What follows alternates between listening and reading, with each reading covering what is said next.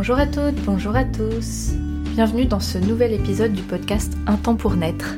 Je suis Edwige Kellogg, accompagnante en périnatalité à Vannes, dans le Morbihan, au sein de la maison périnatale Maman Douceur. Et aujourd'hui, dans le podcast, je vais m'adresser aux femmes particulièrement qui souhaitent tomber enceintes. Et je réalise cet épisode en réalité à la suite d'un... Oula, je vais couper mon ordi. Du bruit. À la suite d'un post Instagram que j'ai fait euh, hier soir, pour ainsi dire, qui s'appelle donc Trop intelligente pour tomber enceinte et qui a suscité euh, des messages privés, notamment des, réactions. Euh, comme un déclic pour certaines personnes et, du coup je me suis dit que c'était intéressant d'en faire un épisode à part entière. Alors le titre je, je, le conçois est un peu racoleur, un peu provocateur. Et il n'est pas vrai, hein, on ne peut pas être trop intelligente pour tomber enceinte, mais l'idée, elle est quand même là.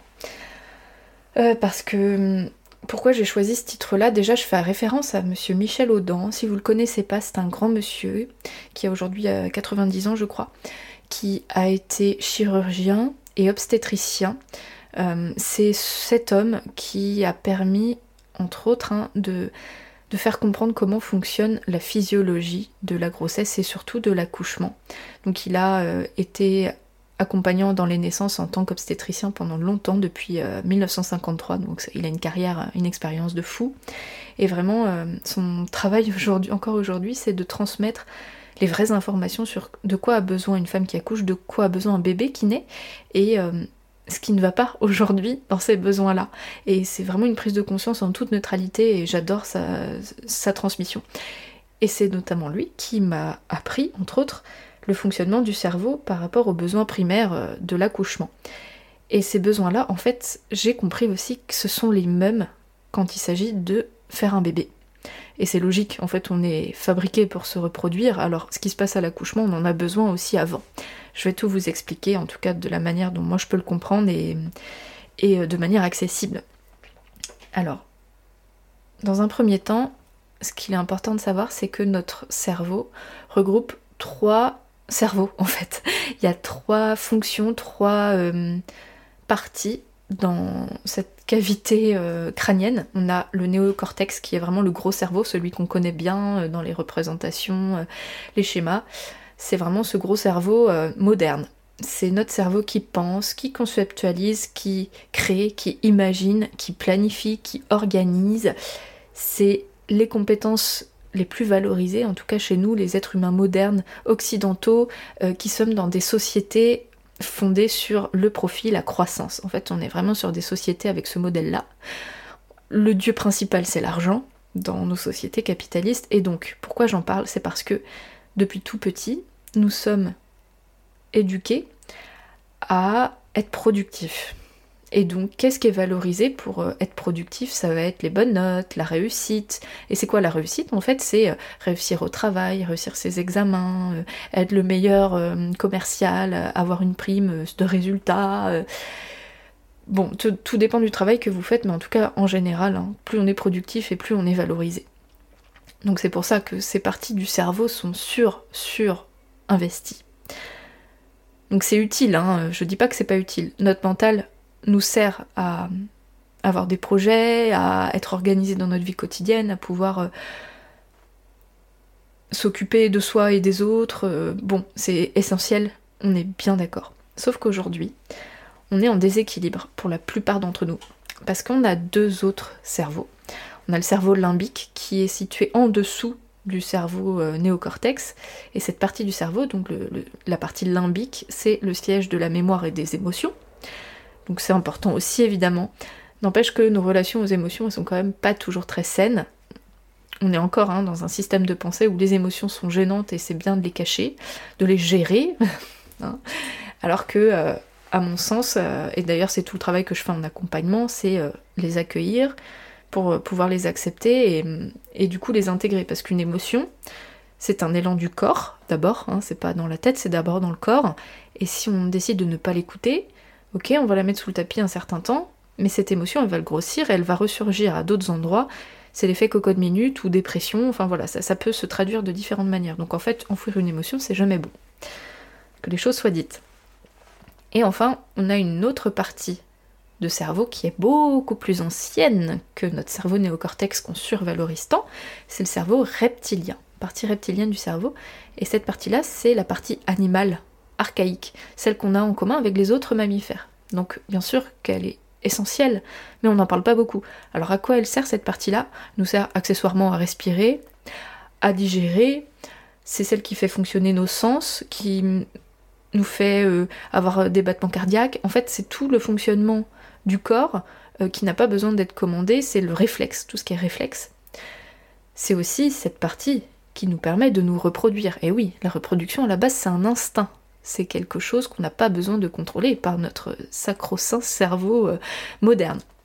Et fort heureusement, sinon en fait on serait pas là, parce que ce cerveau moderne, comme son nom l'indique, il n'existe pas depuis très longtemps. On est la seule espèce animale. Oui, oui, nous sommes des animaux, je tiens à le repréciser, parce que je crois que tout le monde ne sait pas qu'on est des animaux. Même moi, j'ai eu le doute un certain temps, hein, je pensais pas que j'étais un animal, mais oui, nous sommes des animaux. La différence qu'on a avec les autres espèces, c'est le développement de ce néocortex qui nous permet aujourd'hui d'avoir des routes, d'avoir des voitures, d'avoir internet, euh, des grandes maisons. Voilà. Mais les autres espèces n'ont pas tout ça, pour autant elles sont encore là. Depuis des centaines de millions d'années, il y a des animaux qui existent et qui continuent de se reproduire, c'est le cycle de la vie. Alors, qu'est-ce qu'il y a d'intéressant aujourd'hui par rapport à tout ça? C'est qu'aujourd'hui ça bloque. On surinvestit tellement le cerveau moderne que la partie reptilienne, archaïque, elle est inhibée, elle dysfonctionne. En fait, ça s'appelle le concept d'inhibition néocorticale, c'est un nom euh, scientifique, hein, qui veut tout simplement dire que quand ce cerveau moderne prend trop de place, au lieu de nous rendre service, à la base ça nous rend service quand même, hein, de pouvoir organiser, euh, anticiper, euh, etc. Quand on pense trop, quand on anticipe trop, quand on est trop dans la réflexion et dans l'organisation, etc., eh bien ce cerveau vient inhiber nos réflexes archaïques et donc notre capacité à donner la vie. C'est aussi simple que ça. Si le néocortex prend trop de place, il vient empêcher le cerveau reptilien de faire son job. Donc ça, c'est Monsieur Michel Audin qui m'a fait comprendre ça. Donc, en lieu et place de l'accouchement, tout simplement, si une femme qui accouche, elle est prise dans son cerveau moderne, donc dans l'ici et maintenant, dans la pensée, dans euh, mince, j'ai pas fait euh, mon drive, euh, et sur Facebook, tel commentaire, machin. Donc ça, c'est le cerveau moderne, on est bien d'accord. S'il prend trop de place, s'il est trop dans la pensée actuelle, le cerveau reptilien qui est chargé de faire accoucher les femmes ne fait pas son job. Et donc du coup, complications, etc.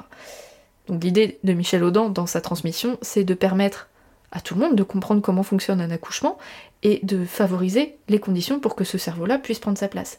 Mais il va de soi que cette capacité du cerveau reptilien, elle commence dès la conception, dès la procréation. Et donc c'est exactement la même base. Quand on souhaite avoir un enfant, c'est intéressant de se demander quelle place prend mon néocortex, à quel point je pense trop.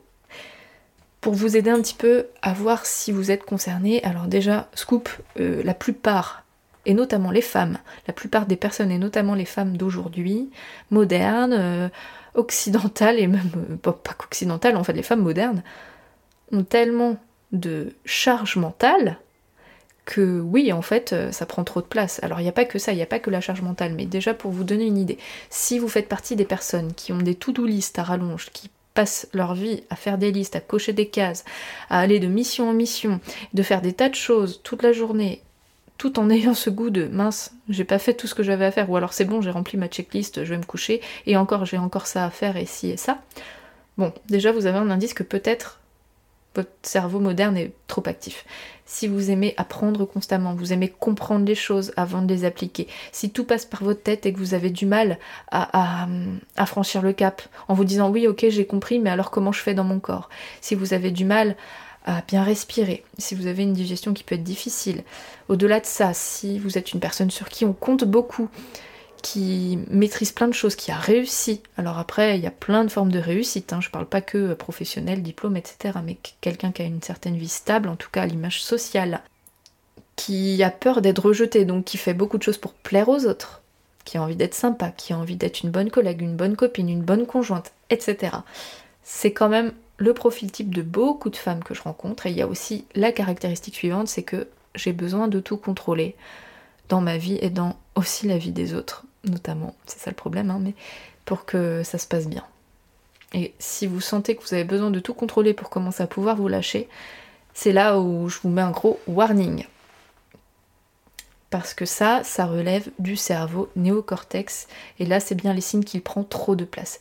Si vous faut attendre que tout soit ok autour de vous pour être bien à l'intérieur de vous, c'est que là, vous comptez trop sur ce cerveau-là sur ce cerveau moderne. Et je ne peux pas vous en vouloir. Personne ne peut vous en vouloir. Pourquoi? Parce qu'on est éduqué comme ça. On est conditionné pour avoir des bonnes notes. On est conditionné pour être sympa, pour euh, ne pas pleurer, pour euh, être cette belle personne bien propre sur elle. On a beaucoup de pression depuis toute petite par rapport à ça. Encore une fois, par rapport aux enjeux hein, de la société à l'échelle globale. Au niveau familial aussi, parce qu'il y a l'ego hein, familial qui entre en jeu. Euh, il faut que ma fille soit comme ci, comme ça. Euh, on a beaucoup d'attentes en fait autour de soi. Depuis toujours, même si c'est pas volontaire et c'est de la faute de personne, hein. c'est comme ça, on est dans un, dans un mode de fonctionnement. Il n'y a pas de fautif là-dedans, c'est pas du tout ce que je dis. Mais n'empêche que c'est bien de reconnaître qu'on a été modelé comme ça et que jusqu'à un moment on peut s'en accommoder. Mais quand nos fonctions physiologiques, comme la reproduction, sont mises à mal et qu'on sent que ça bloque et que pourtant peut-être que dans le corps ça va plutôt bien hein, ou alors il y a peut-être des petites choses mais à quoi elles sont dues ces petites choses qui nous empêchent? Bah il y a peut-être de ça. Vraiment c'est vraiment intéressant de pouvoir faire la corrélation parce que ce que je remarque c'est que aujourd'hui quand on n'arrive pas à avoir d'enfants on a accès à quoi? À la PMA mais c'est génial heureusement qu'il y a ça. Mais derrière souvent il y a un manque de mais pourquoi? C'est ok vous n'arrivez pas bah on va prendre votre place on va faire à votre place mais derrière il est où le problème?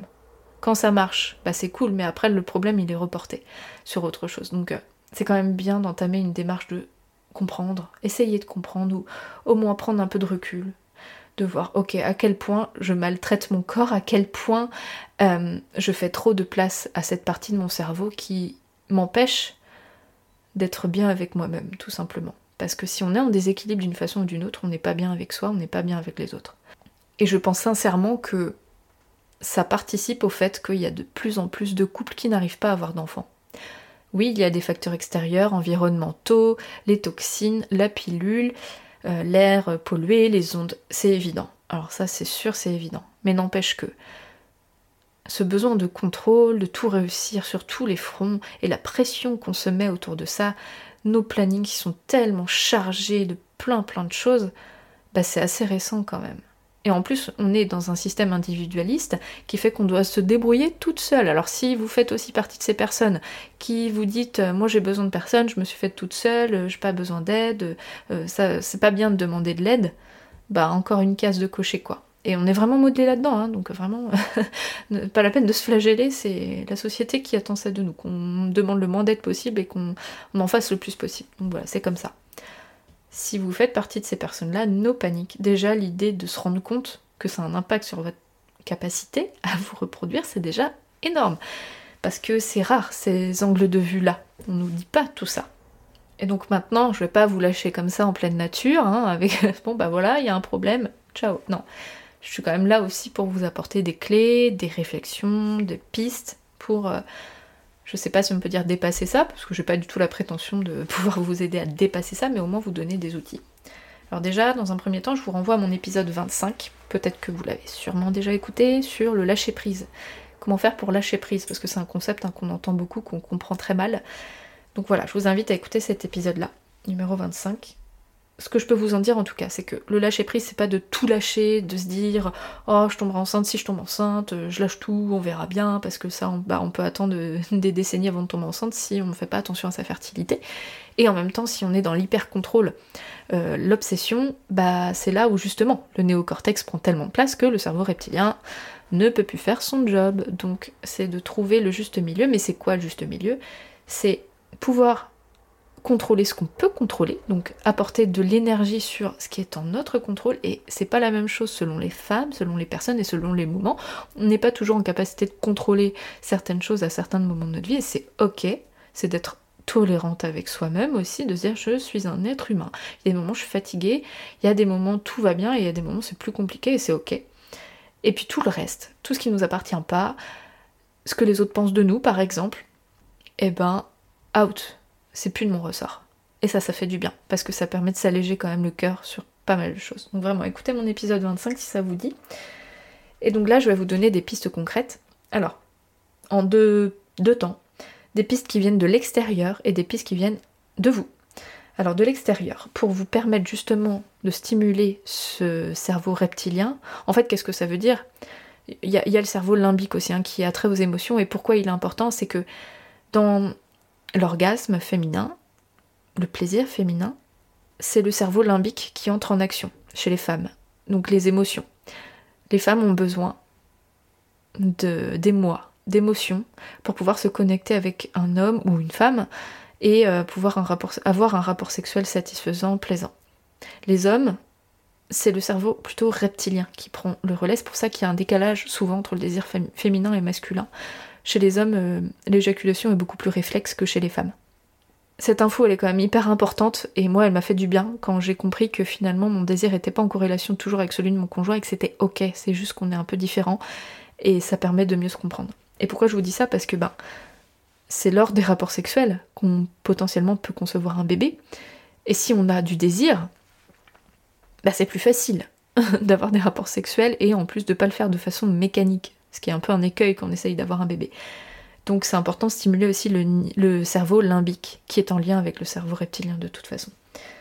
Donc ce que je vous propose comme idée, c'est par exemple le massage.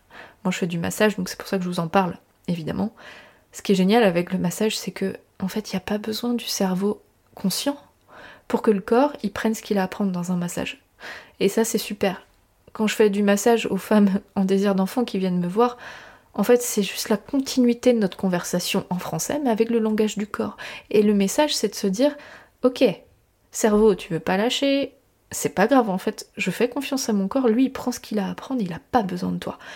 Et un massage complet du corps, c'est un dialogue avec les cellules qui est juste, mais on devrait s'offrir ça tellement plus souvent. Ah voilà, le massage c'est une belle piste pour commencer à parler à une autre sphère de notre cerveau qui ne relève pas de la conscience et qui a trait directement au corps. On a besoin de se reconnecter au corps. Le cerveau reptilien, il gère les réflexes corporels. Se reconnecter au corps. Faire du sport, faire euh, de la course, je sais pas, un truc qui vous éclate, mais faire bouger votre corps, vous sentir votre corps, quoi. C'est, on, est tellement dans nos têtes qu'on se déconnecte de nos corps. Si vous faites du sport, c'est déjà une très bonne, euh, chose. Ensuite, je peux vous proposer aussi l'accompagnement. Bah, c'est aussi ce que je fais, hein. un accompagnement humain autour de votre désir d'enfant, autre que la PMA, parce que la PMA c'est l'accompagnement médical, mais c'est quand même tout autre chose, ce désir d'enfant, les émotions qu'il suscite, euh, ce que ça vient réveiller chez nous, on a aussi parfois besoin d'un accompagnement pour prendre du recul. Et ça permet justement de dire ce qu'il y a à dire, d'avoir quelqu'un pour aussi euh, prendre le, relais, non, accueillir en fait ce qu'on ressent. Ça permet de s'exprimer. Ce qui ne s'exprime pas s'imprime, à l'inverse, ce qu'on arrive à exprimer ne s'imprime pas à l'intérieur et donc c'est moins le petit vélo dans la tête. Très bonne raison de se faire accompagner. Vous avez d'autres méthodes comme la réflexologie plantaire que je fais aussi dans mes séances complètes.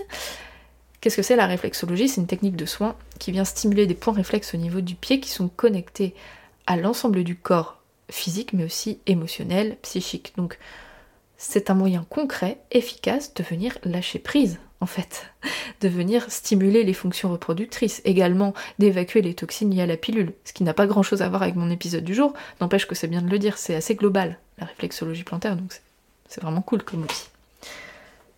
Vous avez également la sophrologie, qui est une méthode pour apprendre à accompagner son stress, parce qu'en général, quand on est trop cérébral, on est stressé, n'est-ce pas? Donc la sophrologie, ça peut être un très très bel outil. L'énergétique chinoise aussi, qui revient à rééquilibrer les énergies du corps. Et ça, c'est pareil, ça se passe de réflexion. Le, praticien, il fait son truc, t'as pas besoin de réfléchir. Ça, se fait, c'est tout. En fait, euh, quand on découvre ces pratiques-là, ça fait du bien parce qu'on se dit, ok, il y a des trucs qui vont pas dans ma tête, mais ça peut se régler ailleurs que dans la tête, pas que dans la tête. Encore une fois, question de contrôle. Et si vous sentez que vous avez des traumas, des, choses que vous n'arrivez pas à dépasser, vous vous sentez mal, en dépression, qu'il y a des, émotions qui ne passent pas, que... Bref, pour X raisons, si vous avez besoin d'un thérapeute, vous pouvez vous faire accompagner sur le plan psychique. Hein. souvent c'est un bon moment pour se dire allez ok, je vais voir un psy, là ça va me faire du bien, ça va me permettre d'accueillir et de lâcher des trucs. Voilà un ensemble de ressources que je peux vous proposer qui viennent de l'extérieur. Et maintenant je vais vous parler de vous, à l'intérieur de vous et en, votre pouvoir plein et autonome, qu'est-ce que vous pouvez faire? Déjà dans votre relation aux émotions, on en a pas mal parlé, arrêtez de vous juger en vous disant mais oh là là j'ai envie de pleurer, qu'est-ce que je suis con Combien de fois j'entends ça au cabinet Mais en fait, les émotions, elles font partie de la vie. C'est comme ça en fait, on a des émotions. Donc qu'on les juge ou qu'on les juge pas, en fait elles sont là. Donc autant les accueillir comme elles sont et juste se poser, se dire waouh, ok, je suis triste là. Je suis triste. Ok. Bah si, je pleure, je pleure. Bon, voilà, c'est de s'offrir l'espace c'est peut-être pas toujours le moment, je dis pas ça, mais de s'accorder le droit en fait d'avoir des émotions, mais bien sûr, vous êtes des êtres humains, vous n'êtes pas des robots. Donc oui, vous avez des émotions et, c'est ok. Donc c'est ça, apprendre à accueillir ces émotions quand elles viennent, avant de les gérer, hein, parce qu'il y a plein de méthodes pour les gérer, je dis pas, mais au moins les accepter quoi. Toute forme d'émotion, elle est légitime et c'est ok, vous avez le droit d'avoir des émotions. Je me répète, hein, mais c'est tellement important. Autre outil qui est vraiment super cool, c'est la visualisation. La visualisation, c'est quoi? C'est se faire des scénarios positifs pour nous permettre, dans notre cerveau, de projeter des images en lien avec ce qu'on souhaite. Par exemple, quand vous souhaitez tomber enceinte, hein, c'est le sujet du jour, vous pouvez visualiser votre utérus, votre corps qui accueille ce, cet embryon, enfin d'abord c'est ce spermatozoïde, puis la fusion avec votre ovule, la descente dans la trompe, l'implantation dans l'utérus, mais tout ça de manière totalement factuelle, ça vient. Ok, euh, il s'implante, même si vous savez pas exactement à quoi ça ressemble, on s'en fout. Vous imaginez euh, une petite graine euh, dans, dans, un espace tellement cocon, tellement merveilleux que c'est voilà, c'est là, c'est la, c'est la logique, c'est ça que vous voulez, c'est ça qui va se passer. En fait, ce qui est intéressant dans la visualisation, quelle qu'elle soit, c'est qu'en fait, notre cerveau ne fait pas de différence entre ce qui est réel ou ce qui est imaginaire. Donc, si vous avez conceptualisé à un moment dans votre imagination que ça pouvait être vrai, il va se brancher sur cette fréquence. C'est vraiment génial. Donc, je sais que l'objection, ça peut être oui, mais si je me projette trop, euh, la redescente, elle va être difficile. Ok, j'entends bien. Mais si vous n'arrivez pas à vous faire confiance, si vous dites tout le temps de toute façon, vaut mieux pas que je me projette, je suis pas capable, sur le plan énergétique, il y a un truc qui bloque. Donc l'idée c'est pas d'occulter les possibilités, ni le fait que euh, ça peut mettre du temps, que ça peut être difficile, pas du tout. Mais ici et maintenant, vous, pouvez vous dire, ok, là j'ai envie de me dire que mon utérus il est accueillant, qu'il y a une graine un jour, un, embryon qui va venir s'implanter que je l'attends et il y a autre chose que, encore une fois, les projections du mental qui se passent. Ce cerveau-là, peut-être qu'il peut être déçu si vous voyez vos règles arriver au prochain cycle, n'empêche qu'il y a d'autres parties de votre cerveau qui font aussi leur, job au-delà de notre conscience et qui sont en train d'engrammer nos capacités à devenir maman. Donc c'est pas parce que d'un côté vous serez déçu que de l'autre ça va pas fonctionner pour un cycle suivant. Et ce que je tiens à vous dire aussi, c'est que, a priori, selon les dernières découvertes scientifiques, on a accès à 5% de la réalité sur le plan conscient. Donc ça veut dire que 95% de la réalité n'est pas accessible par notre conscience. Ça calme hein, quand même quand on sait ça. Et on peut relativiser, se dire, ok, il n'y a que 5% qui est en ma capacité, tout le reste, ça se passe ailleurs. Oh Faisons confiance un peu à la vie, puis à d'autres parties de nous-mêmes, en fait, qui font le job. Par exemple, respirer. On n'a pas besoin d'y penser. Et pourtant, là, je suis en train de respirer, je pense pas du tout à respirer. Et depuis 30 ans, mon corps fait le job. Depuis 30 ans, mon cœur y bat. Mais ok, bah j'ai rien à faire. Waouh, mais c'est magnifique, juste ça. Et si je lâche un peu la grappe à mon corps, il va me permettre d'ovuler un jour et de faire rencontrer ce spermatozoïde. Et quand bien même vous êtes en PMA, si euh, vous vous dites ouais bah c'est bien joli ce qu'elle dit mais moi je peux plus parce que X raison, ok. N'empêche que même si vous avez une FIV, bah tout le reste ça se passe dans votre corps. Hein. Donc il y a ok cette rencontre et puis cette implantation, cette descente dans la trompe peut-être qui peuvent être compromises, ok. Mais tout le reste, la création d'un placenta, l'implantation dans l'utérus, mais c'est juste énorme. Et si on se fait pas confiance, bah, même après une FIV, l'utérus va pas comprendre qu'il est un endroit euh, fertile et, accueillant. Donc le cerveau, en fait, il est en lien avec le corps. Hein. C'est pas deux entités complètement détachées. Non, non, tout est lié. Si vous avez confiance en votre corps, au-delà de la confiance en vous en tant que personne, confiance en votre corps dans son job, il aura plus accès à ce qu'il peut faire. Et donc concrètement, autrement, dans la vie de tous les jours, qu'est-ce que je peux vous inviter à faire? C'est moins de to-do list. Je sais que c'est facile à dire, on a, des...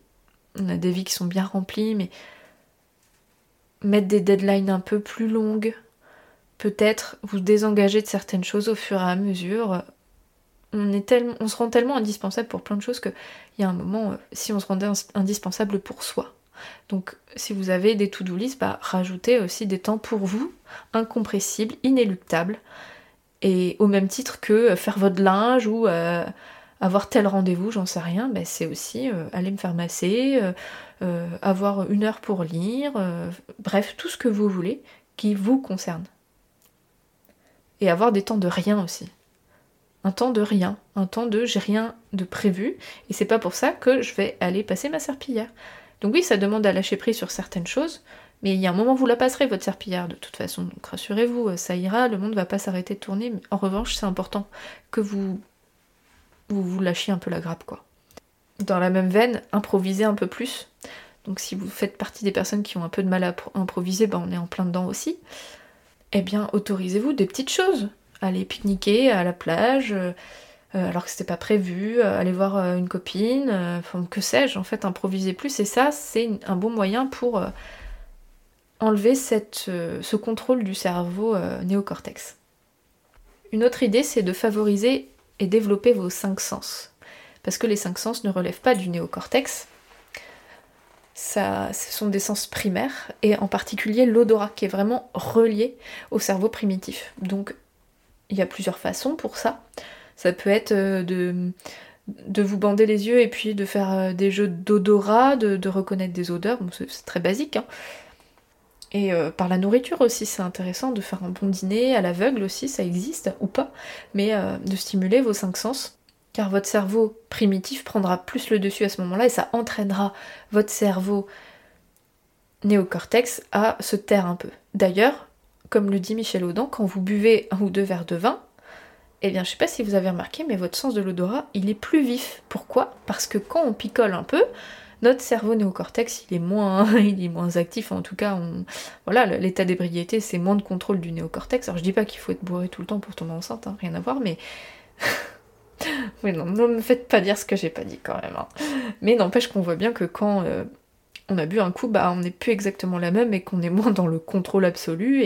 Et, c'est un peu ça l'idée, c'est de, s'autoriser à retrouver son âme d'enfant, d'être plus joyeux, de contacter plus de joie. On est dans, un, dans une société où il n'y a plus assez de joie, on n'a plus le temps quoi d'être joyeux. on a tellement de trucs à faire qu'on n'a plus le temps.